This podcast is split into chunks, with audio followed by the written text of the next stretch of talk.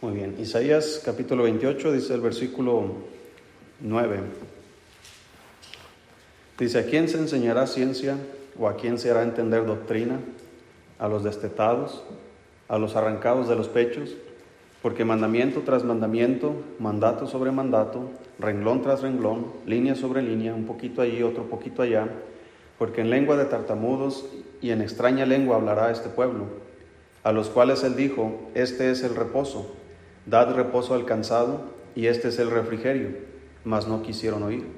La palabra pues de Jehová les será mandamiento tras mandamiento, mandato sobre mandato, renglón tras renglón, línea sobre línea, un poquito allí, otro poquito allá, hasta que vayan y caigan de espaldas y sean quebrantados, enlazados y presos.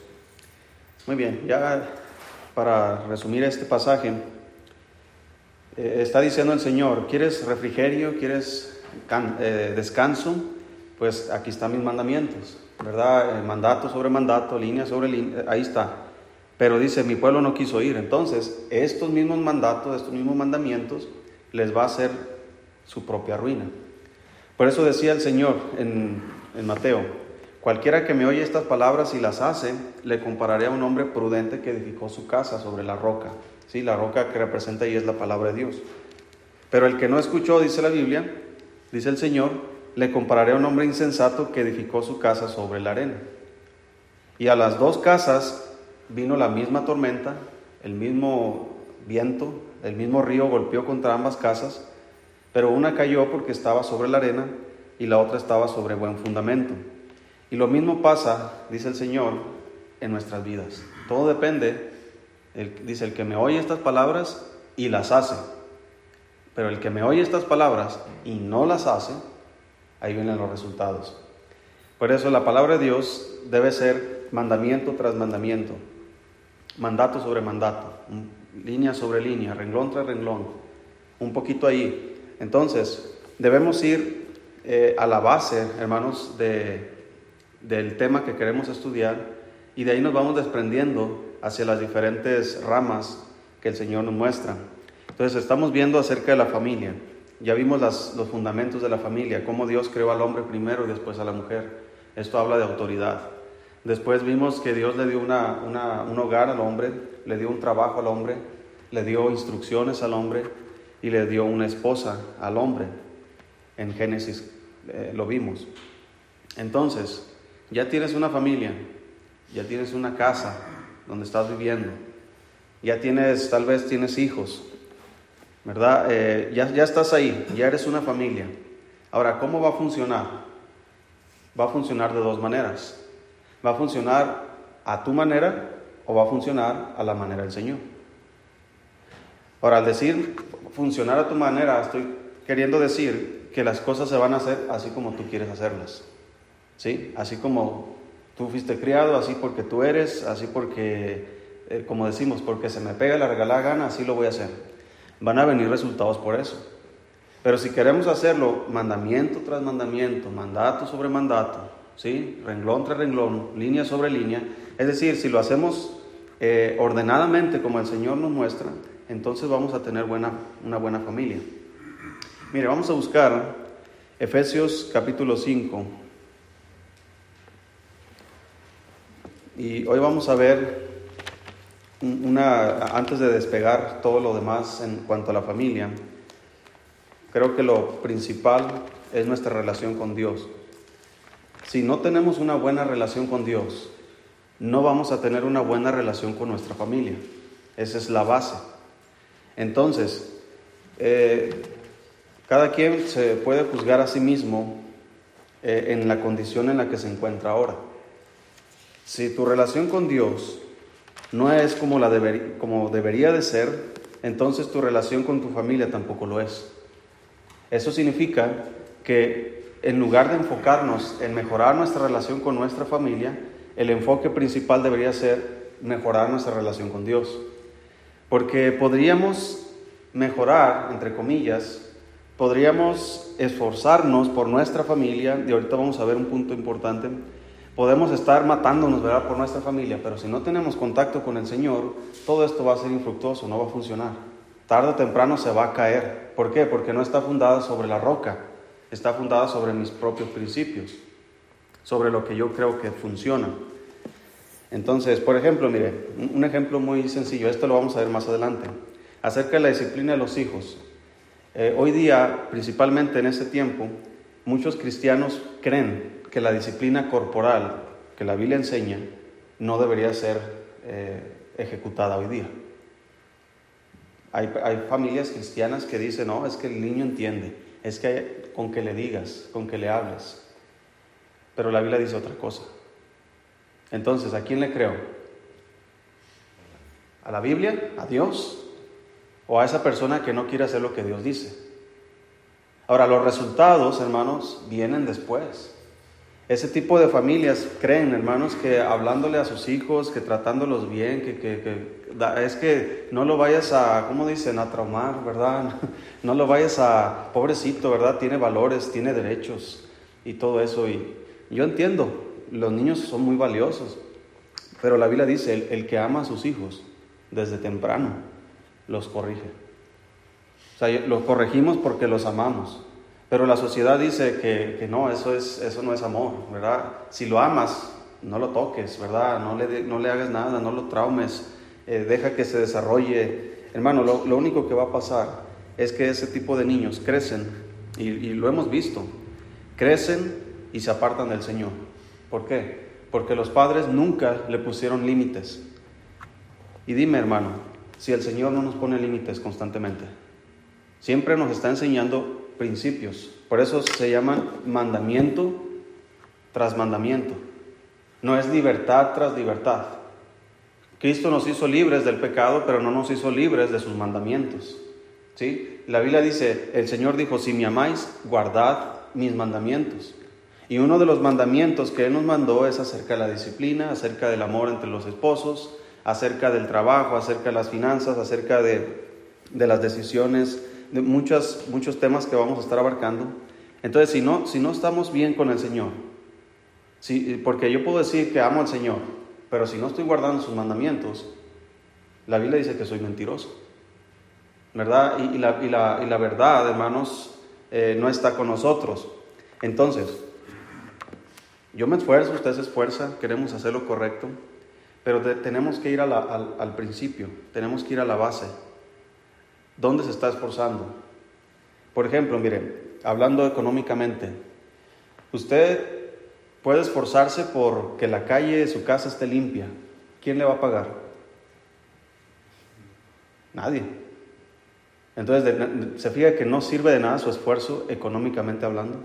Tal vez estéticamente, ¿verdad? Se va a ver bonita su calle. Entonces, pero ¿dónde se esfuerza para ganar dinero? En su trabajo. De la fuente de, ingresos. Entonces, ¿dónde debo esforzarme yo para que mi familia esté bien?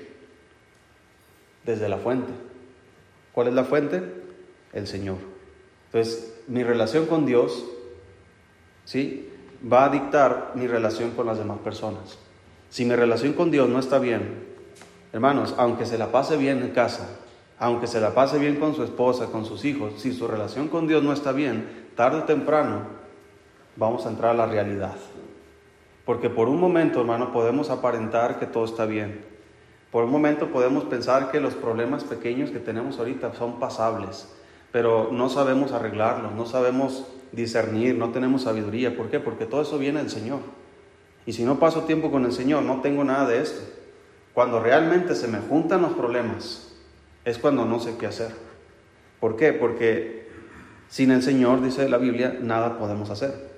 Ahora estamos ahí en Efesios capítulo 5, versículo 21.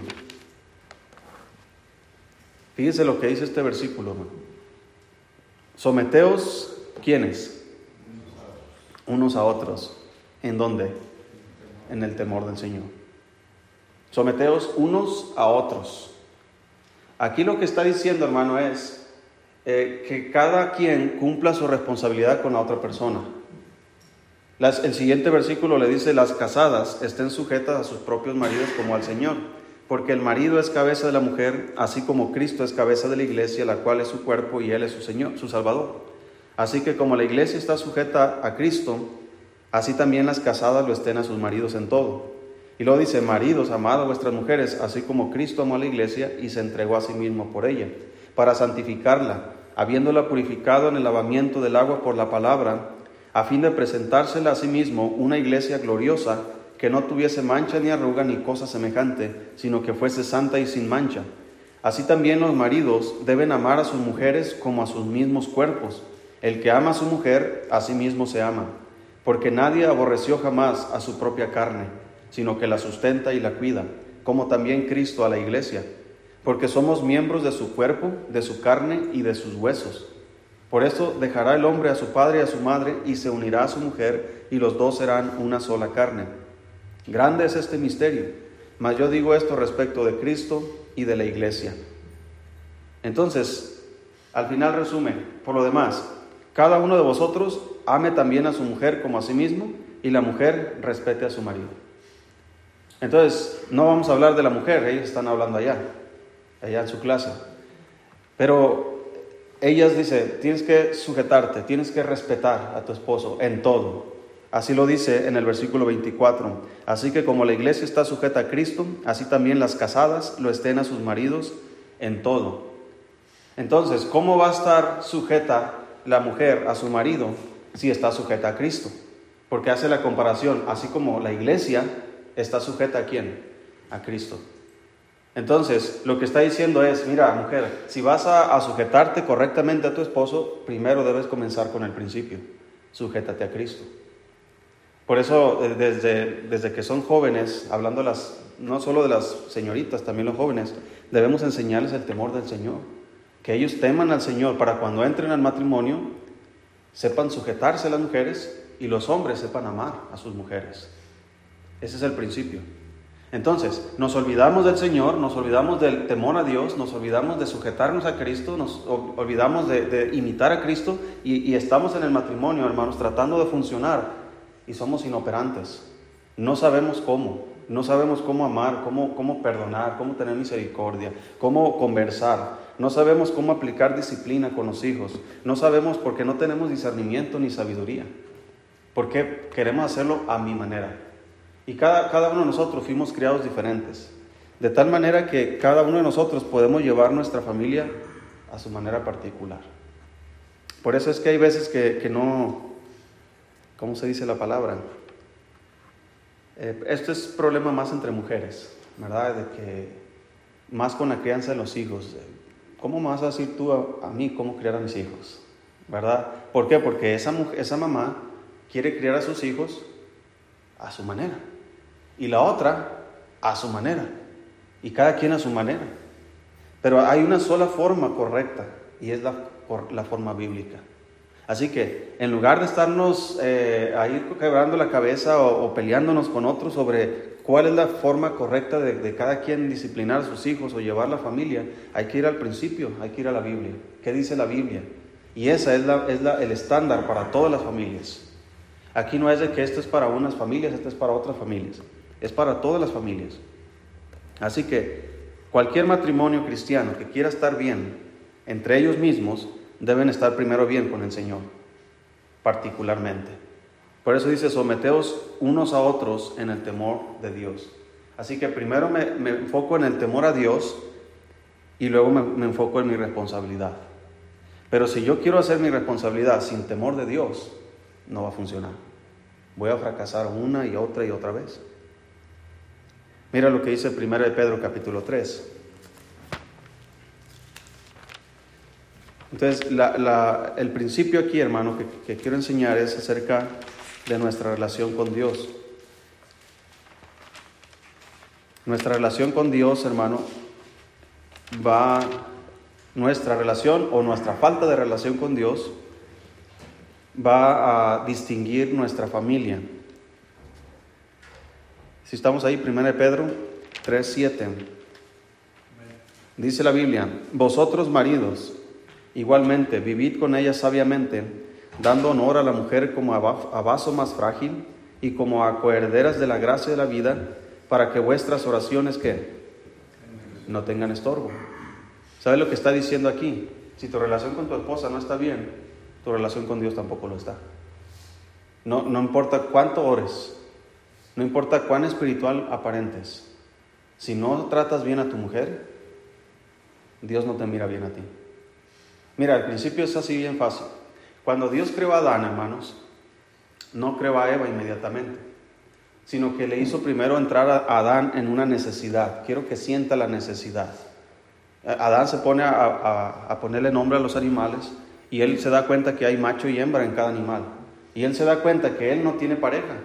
Entonces Dios, y eso es algo natural hermano, llega la edad donde los jóvenes sienten la necesidad de casarse. Dios pone esa necesidad porque Dios va a suplir esa necesidad.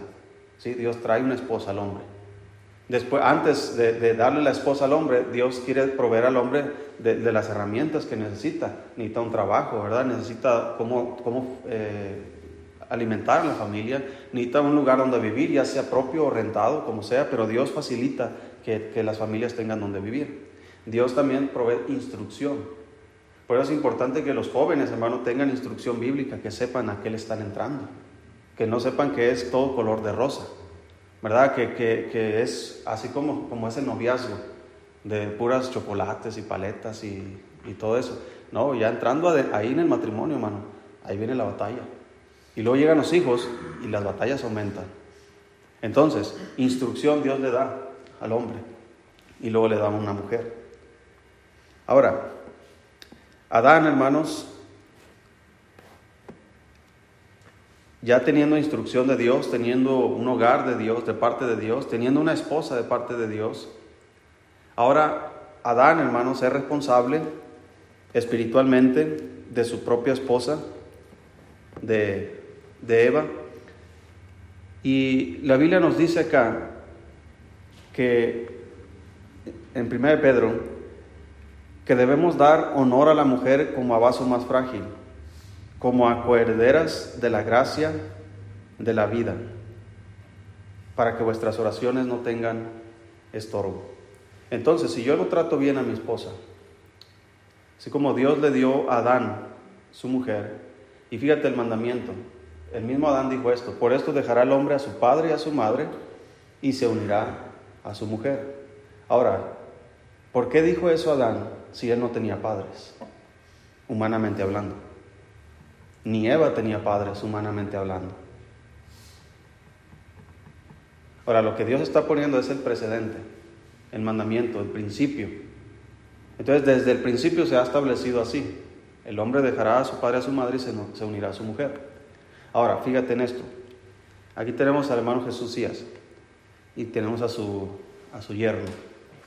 Hermano, si su yerno comienza a maltratar a su hija, ¿cómo va a ser su relación con su yerno?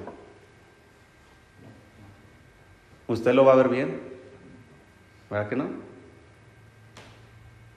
Vamos a decir, que tu hija está chiquita, pero en un futuro que su esposo la maltrate, ¿cómo va a ser tu relación con su esposo? Estamos comprendiendo el punto.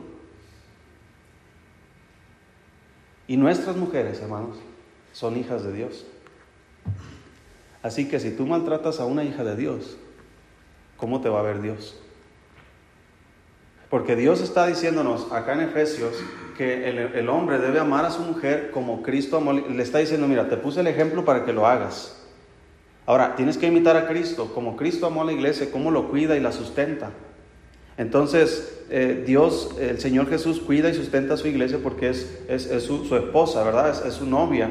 Entonces nos está poniendo el ejemplo y dice, así tú tienes que tratar a tu mujer. Si no tratas de esa manera a tu mujer, tus oraciones, tus pláticas con Dios van a tener estorbo. Si Dios no, te va a, responder. Dios, eh, así como dice la Biblia acerca del, del orgullo y de, la, y de la humildad, dice que Dios resiste a los soberbios y da gracia a los humildes. Entonces una persona soberbia, hermanos, es una persona que actúa bajo su propia voluntad. Alguien que hace lo que quiere, porque quiere. Y la Biblia nos dice claramente que si queremos tener una buena familia debemos irnos al mandamiento tras mandamiento, mandato sobre mandato. Debemos irnos a las bases. Pero una persona orgullosa quita todas las bases bíblicas y actúa bajo su propio criterio. Por eso dice en Proverbios, no te, no te fíes en tu propia prudencia, apártate del mal. Dice, dice eh, que debemos eh, someternos al Señor, que debemos obedecer al Señor, que debemos seguir su dirección y apartarnos del mal. Entonces Dios ve la, la soberbia, hermanos, el orgullo, el pecado, porque eso es pecado, como una barrera para que un esposo tenga una buena relación con Dios. Porque el hombre orgulloso, y debemos aprender esto, hermano, debemos aprender a reconocer nuestros errores, nuestras faltas. ¿Cuántas veces le hemos fallado a nuestra esposa? Ya sea que le hayamos ofendido, que alguna palabra mal dicha o el tono fuera de lugar, algo, una expresión, o no la escuchamos, no estamos atentos a sus necesidades, entendiendo cada quien las posibilidades de cada familia. ¿Verdad? Eh, yo sé que, y las mujeres también allá les van a enseñar, deben, deben aprender, hermanos, a, a, estar contentas con lo que tienen. Porque las mujeres, hermano, quieren más, siempre quieren más. Siempre que... Ahora hay necesidades que son legítimas que nosotros debemos ser responsables en suplir. Pero hay otras donde las mujeres simplemente ya tienen una sala, pero ahora quieren una más grande. ¿Verdad? Ahí ya como que, oyes, ¿verdad? Tienes que entender la situación. No somos ricos como para andar haciendo estas cosas. Eh, pero hay otras cosas donde, hermanos, las mujeres necesitan sus cosas personales, ¿verdad? ellas, ellas quieren su apariencia, mantenerla, eh, pues también, ¿no te gustaría a ti traer una esposa toda ¿cómo se dice? Desgreñada, ¿verdad? Toda, ¿cómo? Toda fodonga, ¿verdad? Y, no, o sea, cada quien quiere a su esposa, pues como le gusta, ¿verdad? Que se bañe, que se pinte, que se peine, que se cambie, que entendiendo, obviamente si está lavando ropa, pues no va a andar en tacones, ¿verdad? Eh, pero, sí me explico, la cosa es proveerle a mi esposa, proveerle a su esposa lo que ella necesita, en base a mis posibilidades. Si yo no puedo más de lo que la familia debe entender las posibilidades, igual los hijos. Hermano, no porque, y aquí es un problema, porque los hijos quieren más, quieren más. Si usted lo lleva a la tienda, ellos ven y ellos quieren, ¿verdad? Ellos quieren el juguete, ellos quieren la paleta. Y usted tiene sus límites. Hay veces que usted va planeando, voy a ir a la tienda y les voy a comprar, cada uno de mis hijos le va a comprar una paleta. Pero ya está en su plan, porque usted puede hacerlo. Pero usted va al mandado y de repente el niño quiere ese juguete y se aferra y se aferra y se aferra y se aferra. Y usted dice, bueno, pues para que ya se calle. Le compra el juguete. Entonces, hermano, ahí ya estamos afectando a la familia. Está afectando sus finanzas, está afectando eh, el carácter de su hijo y está afectando su autoridad sobre sus hijos. El hijo ya va a saber, ¿verdad? Su hija ya va a saber que, que no hay límites, que simplemente si presiona un poquito más, usted se va a doblar y usted va a ceder y usted va a dar. No importando que todos sus planes se derrumben, pero que el plan de su hijo siga en pie. Y eso afecta, hermano, porque los hijos crecen y crecen con esa mentalidad. Y créame que en el mundo no los van a tratar así. Ellos van a querer presionar y los van a correr del trabajo. Van a querer presionar en la escuela y los van a expulsar. Van a querer salirse con la suya allá en el mundo y nadie los va a tratar como usted y yo los tratamos. Por eso es importante, hermano, entender los principios en base a nuestras posibilidades. Pero volviendo a, y no solamente con la familia, hermanos, con, el, con la esposa, debemos vivir sabiamente con nuestra familia, con nuestros hijos, porque ellos están observando nuestras vidas. Entonces yo debo ser sabio, hermanos, para que nuestros hijos, ellos también puedan hacer, eh, puedan crecer mirando un buen ejemplo. Mire, vamos a ir a Apocalipsis capítulo 2.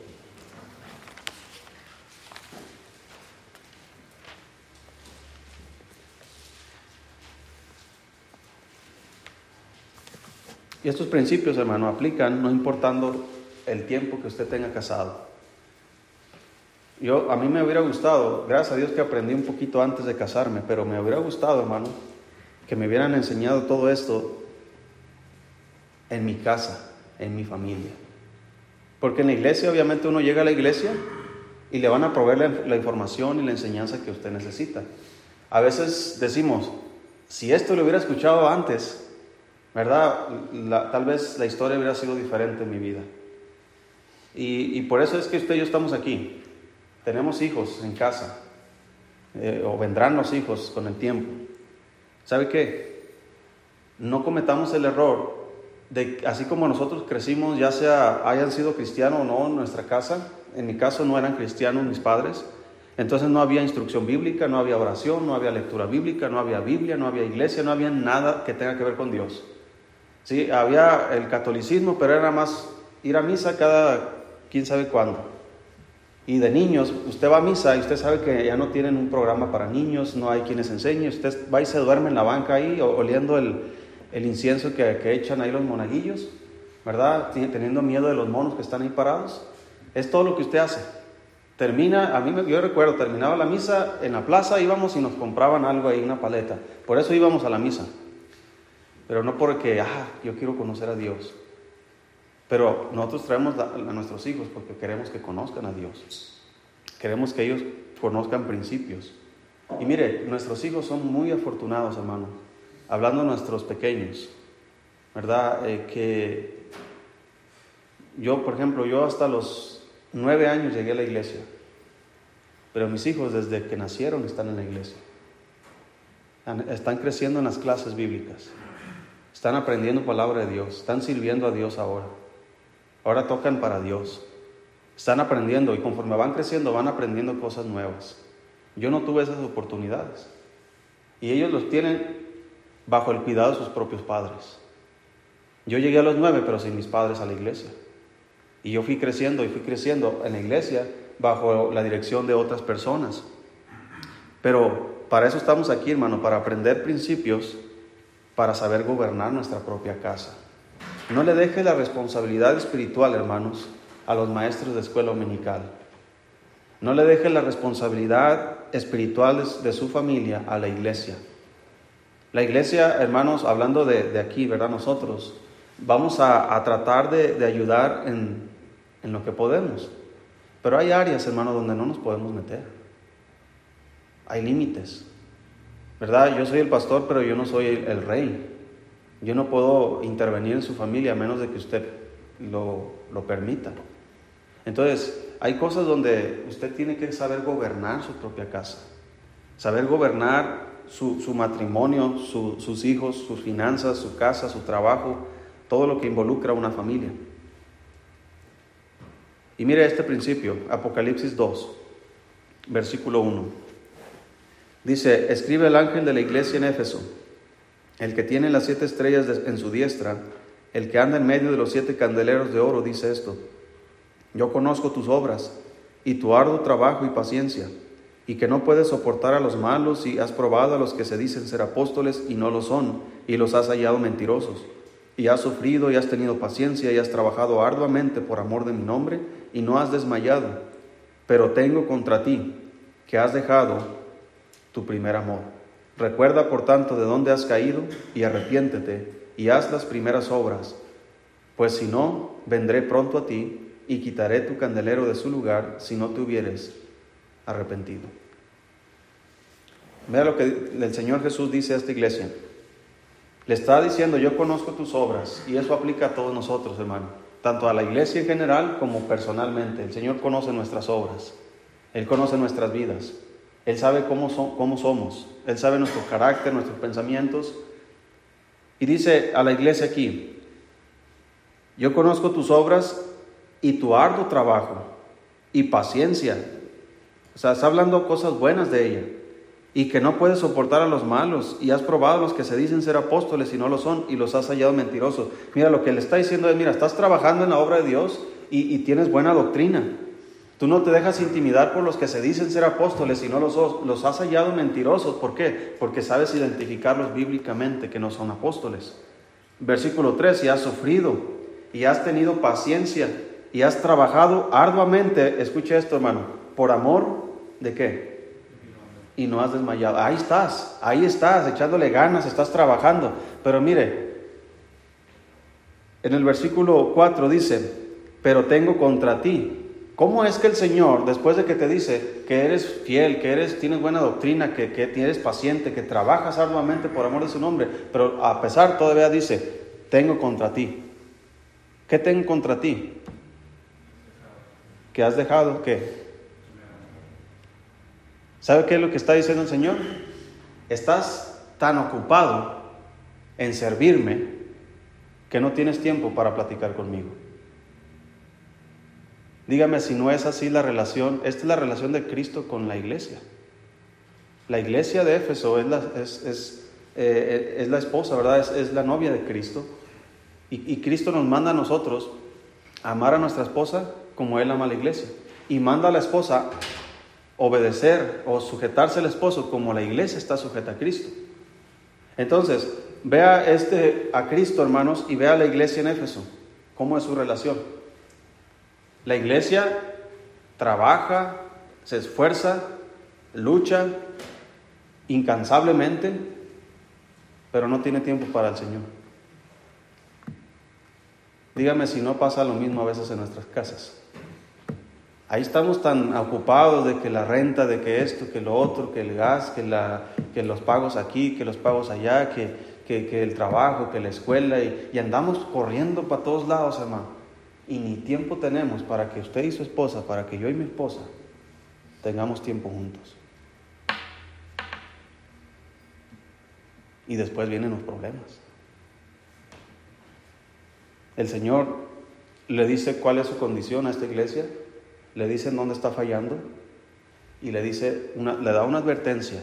Si no te arrepientes, ¿sabes qué está diciendo? Quitaré tu candelero de su lugar. ¿Sabes qué significa eso? Quitaré la iglesia. ¿Hasta dónde podría llegar, hermanos, nuestro matrimonio si estamos viviendo como esta iglesia?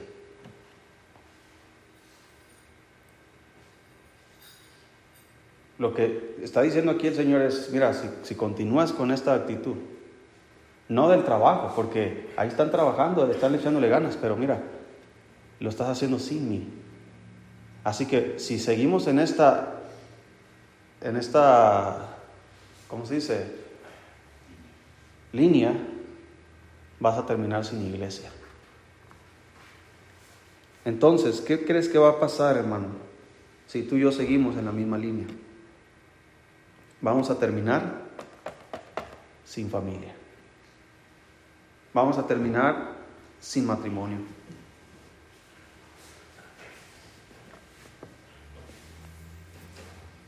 Esto allá en la, las hermanas, ¿verdad? Les están enseñando, eh, obviamente aplicado a ellas. Yo le decía a mi esposa, cuando estábamos hablando de estos temas, yo le decía, mira, este problema es más común en la mujer que en el hombre. Ahora, ¿por qué? Porque la mujer tiene más, como más, ¿cómo se dice? Más alcance. Siempre está más con los hijos, ¿verdad? Está más en casa. Entonces la mujer, hermanos, está trapeando, lavando, cocinando y hace el desayuno, lava los trastes y luego ya está haciendo la comida y, luego la cena y termina cansada y luego la, la limpieza, la ropa, al siguiente día, ¿qué pasa? lo mismo, lo mismo. Y, más si, está trabajando fuera y luego se le carga todo esto de la casa y luego que los hijos y que, hay que comprarle ropa y luego hay que estar checando, ¿verdad? Que ya no le queda este pantalón. Entonces es tanta ocupación, hermanos, en una familia que no hay tiempo para que los esposos tengan un tiempo juntos. Y no me refiero solamente a la intimidad, hermano, me refiero a un tiempo de calidad donde usted se sienta, a lo mejor no tiene las finanzas para irse a un café, pero ahí en su casa, en su, en su mesa, usted se sienta y platica con su esposa. Que ella se descargue con usted las necesidades, los problemas, lo que ella siente. Que usted pueda comunicarse con ella, escucharla, porque es lo que ellas necesitan, que uno los escuche. Entonces, ¿qué pasa, hermanos? Que, que no hay esta comunicación porque cada quien anda corriendo como, como puede y haciendo lo que, lo que debe. Y, y, y las cosas comienzan a complicarse, hermano, en cuanto a la comunicación. Llega un problema y no sabemos tratarlo, porque no sabemos comunicarnos. Eso es lo que está pasando aquí. La iglesia en Éfeso está tan ocupada en servir a Dios que se, se olvida, hermanos, de su relación con Dios. Y eso, hermano, es, yo creo, lo peor. Es lo peor que nos puede pasar. El Señor dijo en Juan 15, yo soy la vid verdadera y mi Padre es el labrador. Todo pámpano que en mí lleva fruto lo, lo limpiará para que lleve más fruto. Pero el que no, dice, lo quitará y lo echarán, ¿verdad?, en el fuego y arde. Entonces dice, si, mis palabras, si, si ustedes permanecen en mí y mis palabras permanecen en vosotros, pedid todo lo que queréis y se os será hecho. Fíjate la relación de Cristo con su iglesia.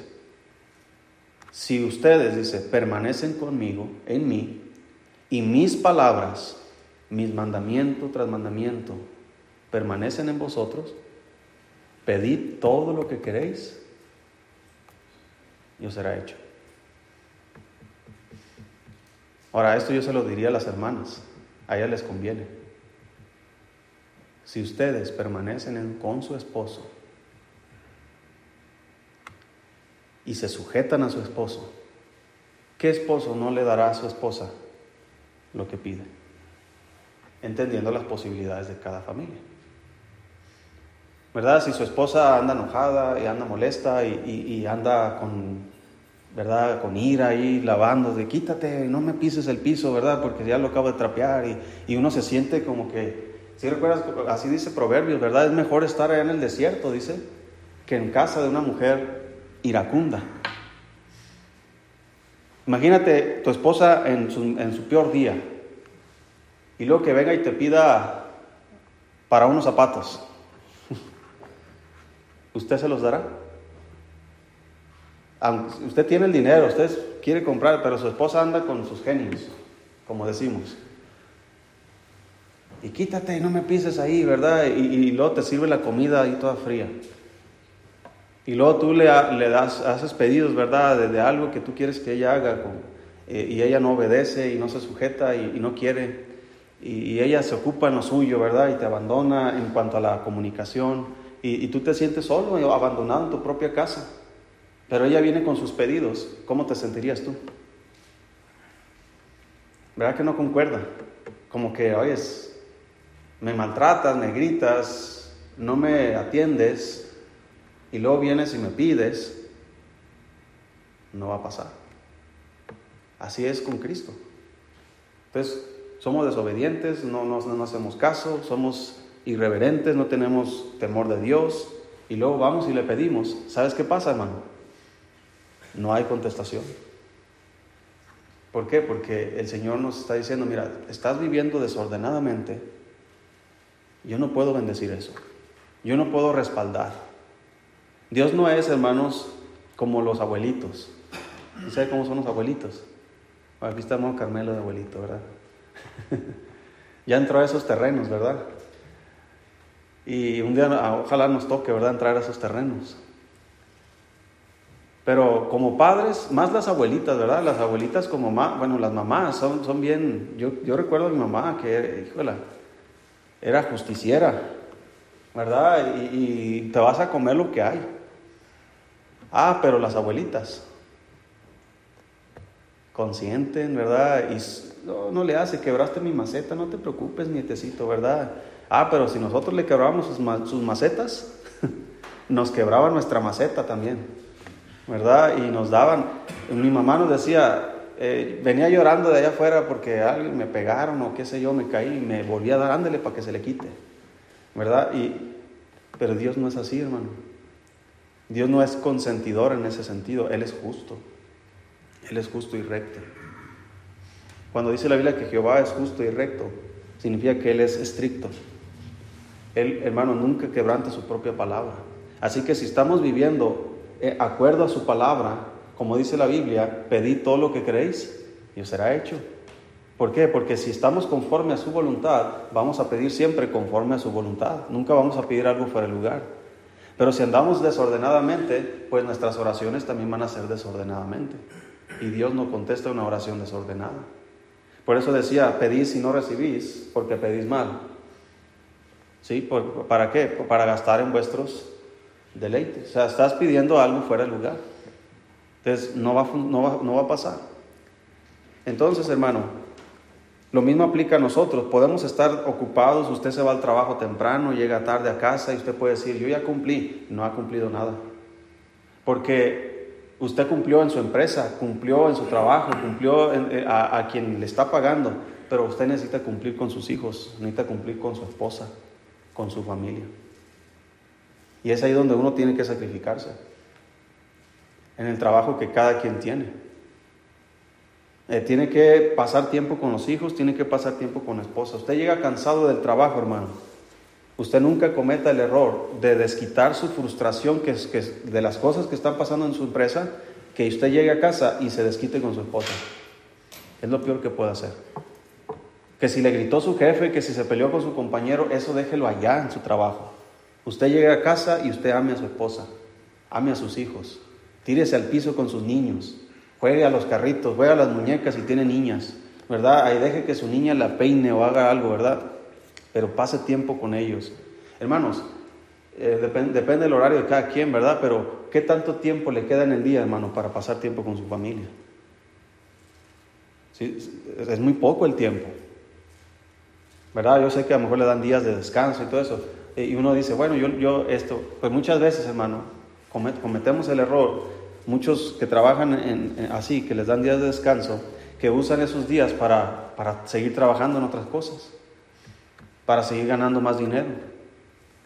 Aproveche, hermano, cada oportunidad que tiene para pasar tiempo con su familia. Porque así como el Señor le está diciendo a la iglesia en Éfeso, mira, tú te preocupas tanto por trabajar para mí, que te olvidas de pasar tiempo conmigo.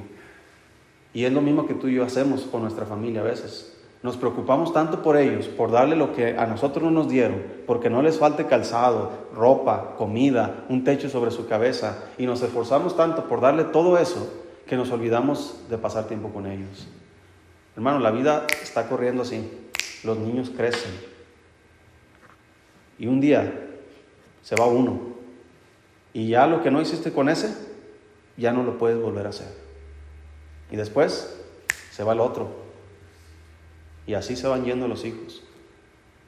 Siguen siendo tus hijos, la relación cambia un poco en ese sentido, pero lo que ya no existe en casa con ellos ya no será hecho. ¿Cuántas cosas, hermanos, vamos a estar nosotros diciendo un día? Híjole, ¿por qué no hice esto con mi hijo? ¿Por qué? me acuerdo cuando mi hijo me estaba, papá, papá, y yo, quítate, estoy ocupado. Y un día te vas a acordar y vas a decir, ¿por qué no pasé tiempo con él? No era tan importante lo que estabas haciendo como lo es tu hijo, tu hija. Por eso el Señor le está diciendo a esta iglesia, mira, si sigues así, si no te arrepientes, mira, simplemente aquí se va a acabar todo. ¿Por qué? Porque estás tan enfocado de, no sé si la iglesia quería aparentar que era una buena iglesia, Hermano, y ese es el problema que a veces queremos nosotros eh, conservar, entre comillas, nuestra reputación. Ah, es que yo soy trabajador, es que yo soy así, es que yo soy lo otro y que mi familia, mi apellido o lo que tú quieras. ¿Quieres conservar algo, hermano? Que no vale la pena en este sentido, más de lo que valen nuestros hijos, nuestra esposa. Y eso, hermano, añadiendo el punto de que si es que nuestros hijos y nuestra esposa nos duran mucho tiempo? ¿Qué si esta noche un miembro de nuestra familia tiene que irse?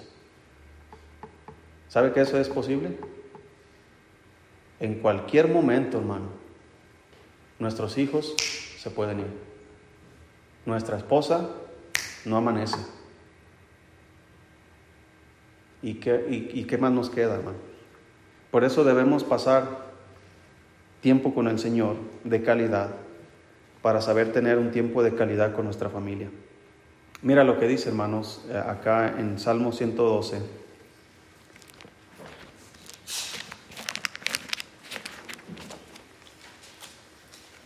Salmo 112. Dos versículos más y, terminamos. Eh, Rodrigo, ¿quieres ir a decirle a mi esposa que ya vaya cortándole? Por favor, porque luego se agarra para poder terminar a tiempo. Si estamos ahí, hermano. Salmo 112, 1 dice, Bienaventurado el hombre que teme a Jehová y en sus mandamientos se deleita en gran manera. Su descendencia será poderosa en la tierra, la generación de los rectos será bendita. Bienes y riquezas hay en su casa, y su justicia permanece para siempre. Fíjate lo que dice el Señor, bienaventurado, dichoso, doblemente bendecido, el hombre que teme a Jehová. Comenzamos diciendo en Efesios 5:21 que debemos estar eh, sometidos unos a otros en el temor del Señor. Entonces mi relación con mi esposa, mi relación con mis hijos, con mis padres, hermanos y con cualquier persona que me relacione va a estar bien si primero tengo temor de Dios. Y el temor de Dios, hermanos, se logra andando, dice el versículo 1. Bienaventurado el hombre que teme a Jehová y en sus mandamientos, ¿qué hace? Se deleita en gran manera. Entonces, debo ir a la base, mandamiento sobre mandamiento, mandato sobre mandato, renglón tras renglón, línea sobre línea, un poquito ahí, otro poquito allá. Debo irme a la base, mandamiento. Entonces, yo me deleito en sus mandamientos. Mira lo que va a pasar, mi descendencia será poderosa. Hermano, mi descendencia no va a andar ahí batallando después, ni en lo físico, ni en lo económico, ni en lo espiritual. ¿Por qué? Porque va a ser poderosa. Porque tienen un padre que teme a Dios, y luego dice la Biblia, bienes y riquezas hay en su casa. Y esto no habla solamente de los bienes y riquezas materiales, pero habla de los bienes y riquezas espirituales que hay en casa. Hermano, no es lo mismo tener riquezas, eh, eh, fíjese, yo, yo conozco familias, hermano, que son ricas, ricas, pero ricas. Y sus hijos batallando con drogas. Y conozco familias pobres y sus hijos sirviendo al Señor. ¿Qué prefiere tener? ¿Riqueza, pero sus hijos en la miseria? ¿O tener pobreza en el sentido económico, pero tener riqueza en el sentido espiritual? Un día, hermanos, yo, yo siempre pienso, de repente veo a mis hijos y, digo, un día ellos van a estar sin nosotros se ha puesto a pensar en eso? Sin nosotros. Yo todavía, tengo a mis padres, a lo mejor usted no los tiene algunos, ¿verdad? Yo tengo, mis padres, pero yo sé que un día voy a andar en este mundo y mis padres ya no van a estar aquí. Y lo pienso con mis hijos. Ellos van a crecer, se van a casar, van a hacer sus familias, van a hacer su vida. Y un día yo me voy a ir. Mi esposa se va a ir. Y ellos harán su propia historia, su propia familia y andarán en este mundo ellos solos. ¿En qué condiciones queremos dejarlos? Yo quiero que ellos sean poderosos, que ellos sean piadosos, que tengan bienes y riquezas, sí materiales, si yo puedo ofrecérselos, pero más espirituales. Entonces, usted esfuércese más, hermano, porque sus hijos tengan un patrimonio espiritual más que un patrimonio material. Porque el patrimonio material, si sus hijos no son sabios, si no tienen un buen patrimonio espiritual, van a desbaratar lo que usted se esforzó. Usted ahí echándole ganas para que sus hijos tengan algo cuando usted ya no esté, y de repente sus hijos, como, como suele pasar en muchas familias, desbaratan la herencia de sus padres. Este se lo malgastó acá, este lo malgastó allá. ¿Sí me explico? Entonces, pásele, hermana, pásele. Busque Salmo 128 y terminamos, hermano. Salmo 128, nomás voy a leerlo y dice ahí. Si estamos ahí, hermano. Dice la escritura, bienaventurado todo aquel que teme a Jehová, que anda en sus caminos. Cuando comiere el trabajo de sus manos, bienaventurado serás y te irá bien. Tu mujer será como vid que lleva fruto a los lados de tu casa, tus hijos como plantas de olivo alrededor de tu mesa. He aquí que así será bendecido el hombre que teme a quién. Entonces, el temor de Dios, hermano, va a bendecir tu trabajo, va a bendecir tu esposa, tus hijos y los hijos de tus hijos. Esos son beneficios directamente del temor de Dios. Pásenle. Así que nos conviene, hermano, comenzar desde el principio. Enfóquese en su relación con Dios. y sus relaciones personales van a ser edificadas. Hágalo al revés y no va, no va a llegar muy lejos. Así lo dejamos, hermano. La próxima semana continuamos.